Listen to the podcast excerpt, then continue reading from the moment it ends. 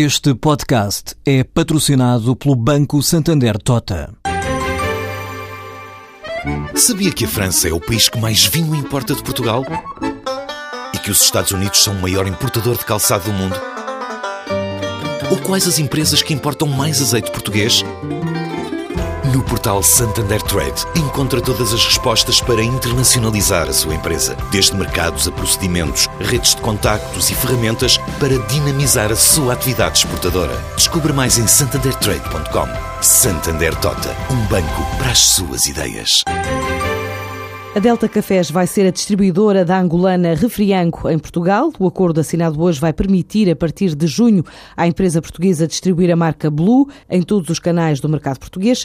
Esta parceria é mais um passo importante na internacionalização da empresa angolana. Assim revela Carlos Santos, o presidente executivo da Refrianco, já presente em mais de 10 países africanos. Esta parceria para nós é um passo muito importante aqui no mercado português porque nos permite estar com, com o grupo Naveiro Delta Cafés, que é um grupo que tem uma distribuição a nível nacional muito forte, com o qual temos, acreditamos nós, também uma complementaridade grande eh, a nível de negócio. E como tal aquilo que estamos a fazer aqui para nós é, é, enfim, é um passo muito importante no mercado português porque acreditamos que nos vai permitir estar muito mais próximo de todos os consumidores, chegar a muito mais pontos de venda do que aquilo que temos atualmente. Enfim, numa primeira fase isto vai ser bastante centrado no, no, no canal Oreca, mas naturalmente, enfim, conforme a marca vai ganhando notoriedade, aquilo que nós, que nós pretendemos é, enfim, é, estar, é estar presente em todos os tipos de pontos de venda. Portanto, é uma marca que está presente para além de Angola, é uma marca que está presente portanto, em Portugal e, para além disso, em mais 10 países africanos. Por exemplo, Moçambique, África do Sul, a Namíbia, enfim, o Congo, Guiné, a Guiné, a Guiné Equatorial, enfim, uma série de outros, de outros países africanos para o qual nós,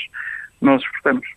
Nós definimos em Portugal uma meta de crescimento para os próximos 12 meses, enfim, também fruto desta parceria estratégica que, que estamos hoje aqui a, a assinar, que é multiplicarmos as nossas vendas por 10, que nos permitiria chegar a um nível, a um nível de vendas nos próximos 12 meses de cerca de 5 milhões de litros. Já para a Delta, a ideia desta parceria é fazer chegar a marca angolana de bebidas não alcoólicas aos mais de 35 mil clientes que a empresa tem no mercado português, num ponto de parte o reforço da atividade em Angola através deste parceiro. Adianta Rui Miguel Nabeiro, administrador da Delta. A Delta Café irá distribuir a marca, a marca Blue naquilo que são já os seus clientes. A Delta Café hoje tem mais de 35 mil clientes Oreca em Portugal e, portanto, seguramente o approach que vamos fazer é aquilo que são já os clientes da nossa empresa. Portanto, nós seremos, no fundo, um revendedor da marca. Isto poderá significar que a Delta começa a vender mais no mercado angolano? A Delta já está muito bem no mercado angolano. Agora, a verdade é que ter mais um amigo no mercado angolano é sempre positivo.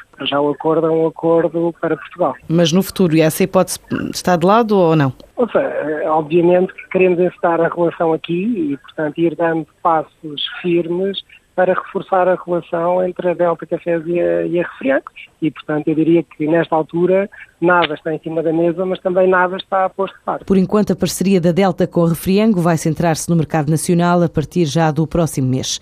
A barcadora anunciou um número recorde de passageiros transportados em 2013, mais de 50 mil turistas, que permitiram a esta empresa de turismo fluvial aumentar a faturação em 48%, para mais de 2,2 milhões de euros.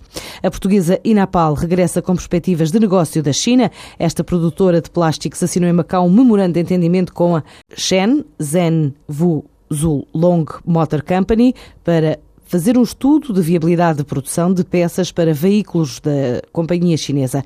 Compromete-se agora, num prazo de três meses, a avaliar as possibilidades de negócio para, no final do ano, dar início à produção. António Mexia, da EDP, e António Hortosório, do Lloyds, estão entre os cinco finalistas do prémio Melhor CEO Europeu do Ano, da IR Magazine. Os prémios desta revista são um dos mais prestigiados na área da relação com os investidores. A lista de finalistas, cinco por categoria, inclui ainda a EDP na área da sustentabilidade e também como melhor empresa no sul da Europa e os CTT como melhor oferta pública inicial.